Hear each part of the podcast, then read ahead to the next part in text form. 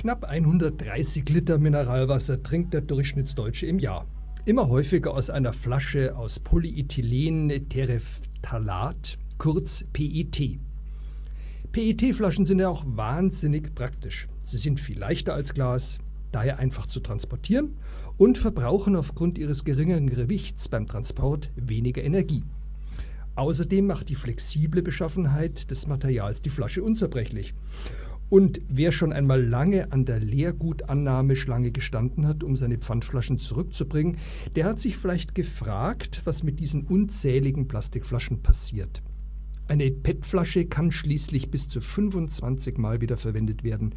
Danach landet sie im Recycling. Kunststoffe bestehen aus langen Molekülketten. Das heißt, viele hunderte Moleküle sind zu Ketten verknüpft.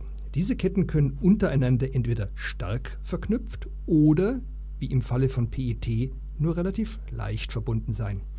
Entscheidend für die Art des Recyclings ist das Verhalten der Moleküle beim Erhitzen. Man unterscheidet zwischen dem werkstofflichen Recycling, dem rohstofflichen Recycling und dem thermischen Recycling. Und zu diesen Begriffen nochmal ein paar Einzelheiten. Beim werkstofflichen Recycling zerkleinert man die Plastikflaschen mechanisch und schmelzt das entstehende Granulat ein. Hierbei werden die einzelnen Molekülketten voneinander getrennt und können sich neu anordnen, also auch neue Flaschen formen. Allerdings werden einige dieser Ketten beschädigt, weshalb der recycelte Kunststoff eine geringere Qualität besitzt. Das nennt man Downcycling. Verbessern lässt sich dies zum einen durch eine gute Sortierung der Ausgangsstoffe, damit möglichst gleiche Molekülketten vorliegen. Oder durch den Zusatz von fabrikneuem Kunststoffgranulat, wobei dieser Anteil bis zu 70 Prozent betragen kann. Innerhalb des rohstofflichen Recyclings werden die Plastikflaschen bereits auf 600 bis 900 Grad erhitzt. Dabei werden nicht nur die Molekülketten voneinander getrennt, sondern die Ketten werden aufgebrochen und es entstehen einzelne Bausteine, nämlich Methan, Ethan, Ethen oder Benzol. Diese können in diesem Verfahren getrennt und neu verwendet werden. Zwar muss das verwertete Material weniger gründlich sortiert werden, allerdings ist der Energieaufwand schon deutlich höher. Die höchsten Temperaturen entstehen beim thermischen Recycling. Hierbei wird der Kunststoff einfach verbrannt und als sogenannter Sekundärrohstoff entsteht Wärmeenergie. Betrachtet man dies aus chemischer Sicht, so werden hier sogar die einzelnen Moleküle gespalten und es steht im Wesentlichen CO2. Allerdings können, wie bei Verbrennungen üblich, auch zahlreiche giftige Stoffe entstehen, was aufwendige Filteranlagen nötig macht. Ob es sich bei diesem Vorgang noch um eine Wiederverwertung im eigentlichen Wortsinn handelt, das ist die Frage.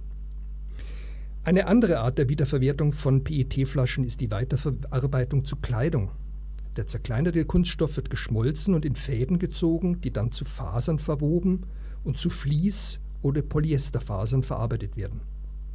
Das kalifornische Textilunternehmen Patagonia will so für seine Sportkleidung seit dem Jahr 1993 2 Millionen Liter Öl eingespart sowie seinen CO2-Ausstoß drastisch gesenkt haben. In vielen Ländern stellen Plastikflaschen ein wesentliches Müllproblem dar. Der deutsche Andreas Fröse, gelernter Zimmermann, hat sich etwas einfallen lassen. Er baut aus Plastikflaschen ganze Häuser, denn die Flaschen eignen sich hervorragend als Baumaterial. In Ländern wie Honduras, Kolumbien oder Indien haben Millionen Menschen kein Dach über dem Kopf, doch PET-Flaschen haben sie mehr als genug.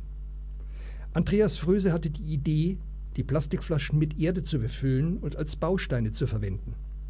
Aufeinandergeschichtet mit Lehm vermauert und mit einer Schnur verbunden, entstehen so stabile Wände, die sogar einem Erdbeben der Stärke 7 sowie tagelanger Überschwemmung standhalten. Fröse sieht die Ursache dieser Standfestigkeit in der nachgiebigen Konstruktion der sogenannten Ecotech-Häuser, die Naturgewalten eben besser standhält als billiger, dann meist unflexibler Beton. Das Projekt United Bottle der beiden deutschen Architekten Dirk Hebel und Jörg Stollmann geht sogar so weit, dass sie speziell entworfene quadratische Flaschen verwenden, die nach dem Baukastenprinzip ineinander gesteckt werden. Neun Flaschen lassen sich zu einer stabilen Einheit verbinden und mit lokal vorhandenen Stoffen wie Sand befüllen. Geringes Gewicht, einfache Montage und kurze Lieferwege ermöglichen diese Wiederverwertung der PET-Flaschen ohne größeren energetischen Aufwand. Bleibt nur die Frage, ob es bei der Fülle an leeren Plastikflaschen weltweit unbedingt nötig ist, eine neue Form der PET-Flasche zu erfinden. Doch Plastik hat leider nicht nur Vorteile. Zum einen werden für die Herstellung der immer knapper werdende Rohstoff Erdöl benötigt. Zum anderen ist Plastik nicht biologisch abbaubar. Zumindest dauert es lange. Erst nach 450 bis 500 Jahren ist die PET-Flasche abgebaut. Ganz zu schweigen von den fatalen Folgen für die Tiere, die Plastikteile mit Futter verwechseln und daran elendig zugrunde gehen. Auch für den Menschen ist PET nicht ungefährlich. In der Kunststoffherstellung kommen als Additive unter anderem Weichmacher vor, wie beispielsweise Bisphenol A.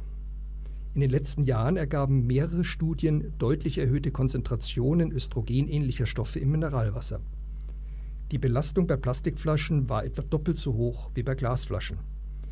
Grund hierfür sind die Weichmacher, die, Weichmacher, die den Hormongehalt im Wasser erhöhen.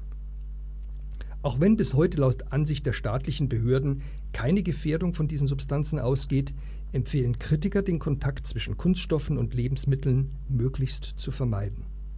Bei der Herstellung und Lagerung von PET-Flaschen entsteht außerdem Acetaldehyd, das schädliche Auswirkungen auf die Leber haben kann. Die Glasflasche hingegen kann weder fremde Substanzen aufnehmen noch abgeben.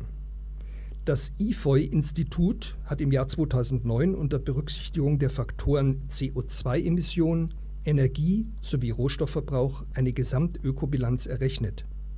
Daraus hat sich ergeben, dass eine PET-Mehrwegflasche eine geringfügig bessere Ökobilanz ausweist als eine Mehrwegflasche aus Glas. Die PET-Einwegflasche hingegen schnitt um ein Drittel schlechter ab als die Mehrwegvarianten. Fazit für den ökologisch bewussten Konsumenten.